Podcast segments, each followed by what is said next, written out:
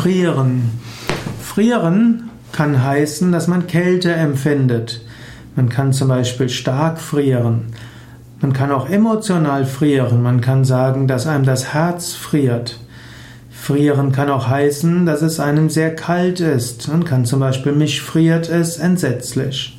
Und auch hier kann man wieder sagen, man friert bis ins Innere seines Herzens.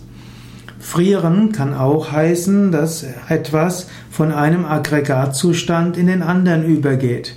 Insbesondere beim Wasser spricht man vom Frieren. Im Winter kann zum Beispiel der See zufrieren und das Wasser gefriert auf der Straße und dann gibt es Glatteis. Öffne dein Herz, empfinde Wärme im Herz. Falls es dich in der Seele friert, dann öffne dich. Wenn du regelmäßig Yoga-Übungen machst, wenn du insbesondere Rückbeugen übst und die Meditation der liebenden Güte übst, wirst du merken, dass dein Herz sich wieder öffnet.